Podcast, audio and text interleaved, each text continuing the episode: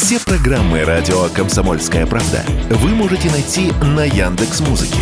Ищите раздел вашей любимой передачи и подписывайтесь, чтобы не пропустить новый выпуск. Радио КП на Яндекс Музыке. Это удобно, просто и всегда интересно.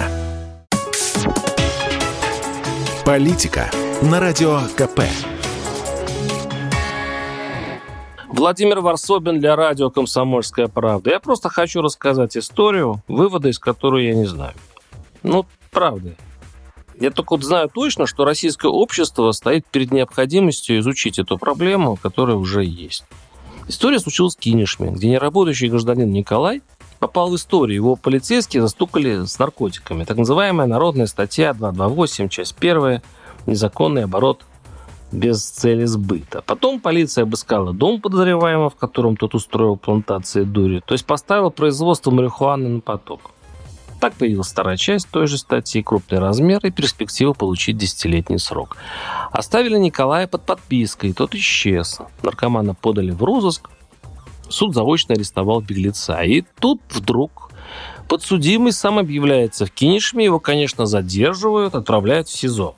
В общем, ничем не примечательная банальная история, если бы защита подследственного не предоставила в суд неожиданную бумагу. Николай, оказывается, отсутствовал по уважительной, абсолютно законной причине. Он уехал на спецоперацию, заключил контракт и был отправлен бойцом в бой, где получил две награды и осколочное ранение в живот.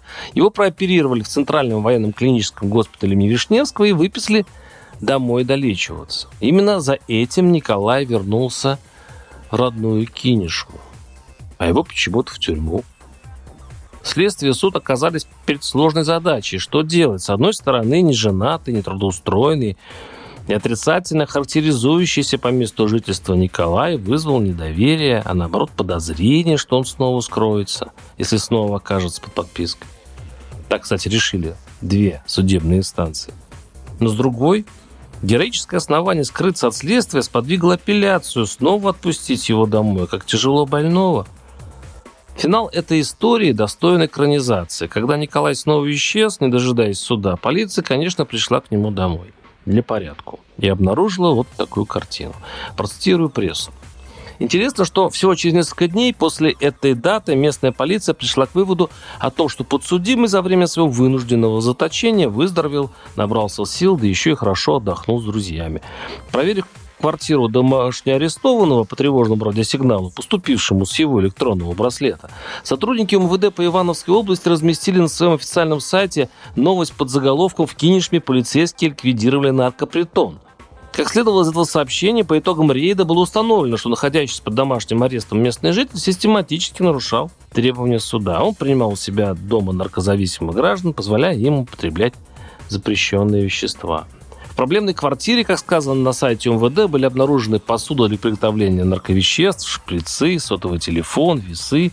В отношении хозяина было возбуждено уголовное дело по статье 232 «Организация либо содержание притонов» а самому ему избрана мера посещения в виде заключения под стражу. Причем на столе полицейских ожидал снятый с ноги аккуратно собранный в рабочее состояние браслет, а также записка с коротким текстом. Уехал воевать на Украину, не поминайте лихом. Вот такая история. Я вот думаю, не будет ли она скоро банальной, распространенной? Вот что настораживает. И тут вопрос к правоохранителям. Вот как к этому всему относиться? Варсобин, телеграм-канал. Подписывайтесь, там есть все. Политика на радио КП.